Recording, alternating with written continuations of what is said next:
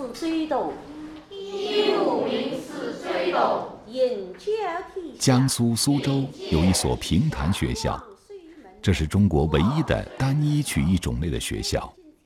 吴静老师正在教学生苏州话，做评弹演员这是第一关。今生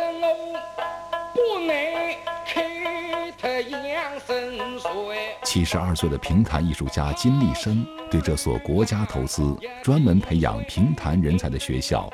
又喜又忧。评弹学校的毕业生每年有多少人从事评弹呢？每一届毕业生大概五六十人，真正进入团的最多有十个，而且这些人今后还有一部分人比较专业了。专业的评弹团是不是在萎缩？少了，最多的时候三十九个评弹，那么现在大概只有十多个团了。我对评弹的今后的情景，我不是很乐观。塞下哨声。评弹属于说唱门类，最初的形式是评话，只说不唱，后来加上了苏州的流行小曲儿，就成了评弹，又说又弹又唱。而北方的评书和评弹同宗同源，一直保留了评话口说的特色。上回书说到，金宋两国在爱华山前展开一场殊死战斗。大金国四郎主金兀术带领四十万人马兵至爱华山，在山内扎好营盘。这段书刘兰芳最喜欢，张口就来，但很少说了。评书的影响已大不如前，没有剧团再招专业演员。刘兰芳说：“若不扶持这一行，慢慢就没有了。”我徒弟很少，我收的都些老人儿。都有职业，再收来的徒弟，再找职业就不好办了。没有曲团了，上哪去呀？评书和评弹一样，都起源于说故事。狭长的街道上，观众坐满街头巷尾，这是说唱艺人最早的从业环境。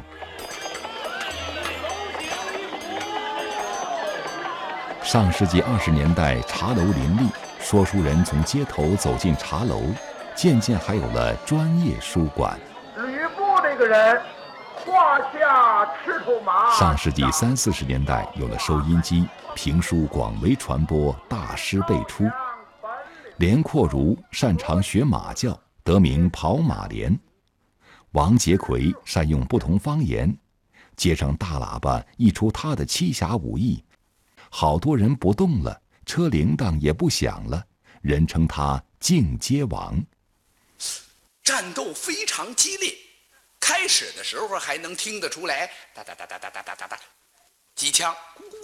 五十年代，袁阔成大胆创新，撤掉面桌醒目，全身动起来，成为新中国说新书的第一人。听众朋友，大家好。我是刘兰芳，欢迎收听中央人民广播电台评书开讲。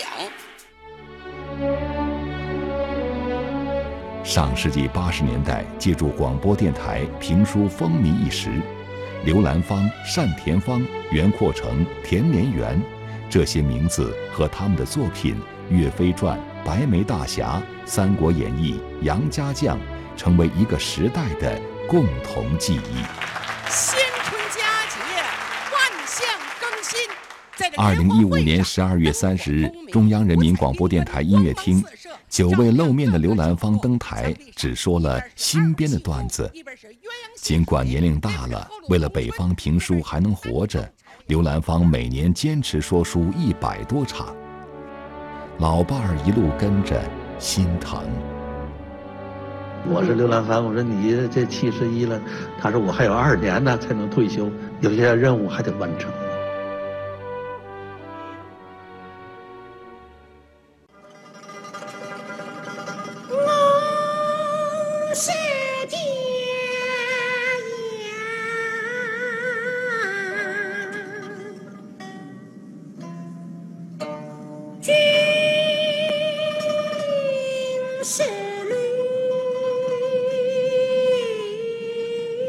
苏州珍珠弄五号，苏州评弹团，这里也是苏州评弹最早的行业组织光育社。二百多年前，王周氏创建光育社，就是希望评弹事业能光前裕后。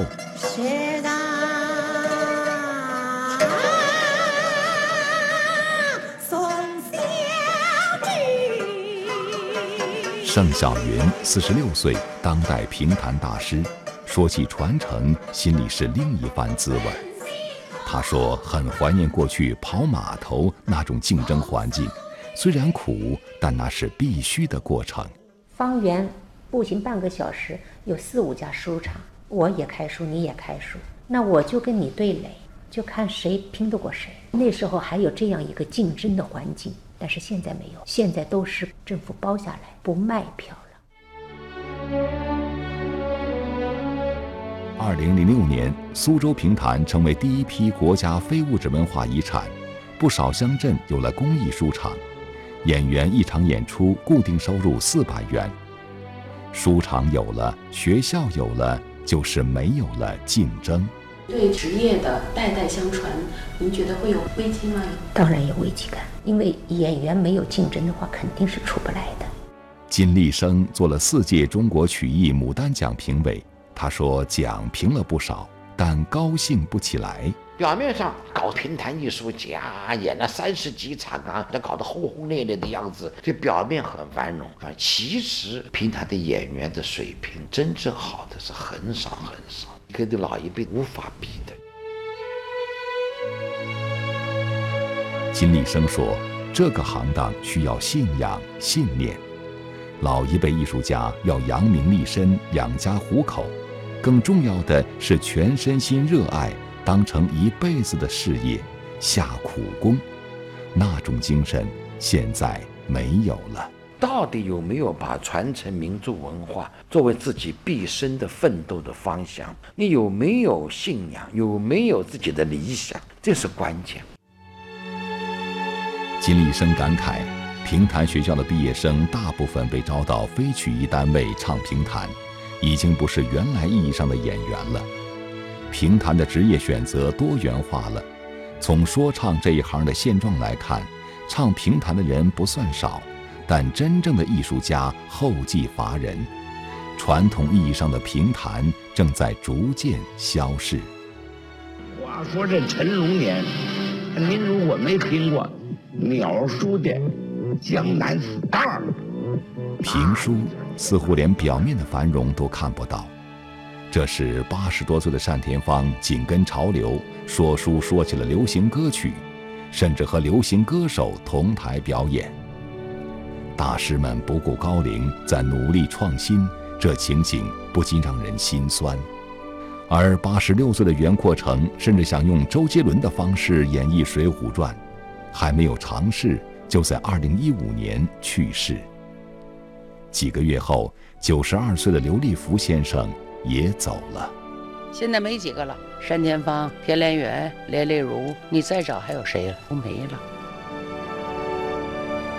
十多年没有收徒弟了，今年的正月十三，刘兰芳将再次收徒，他心里是存着希望的。由远而近，对面马蹄子踏着山路的声音，听得真耳气震。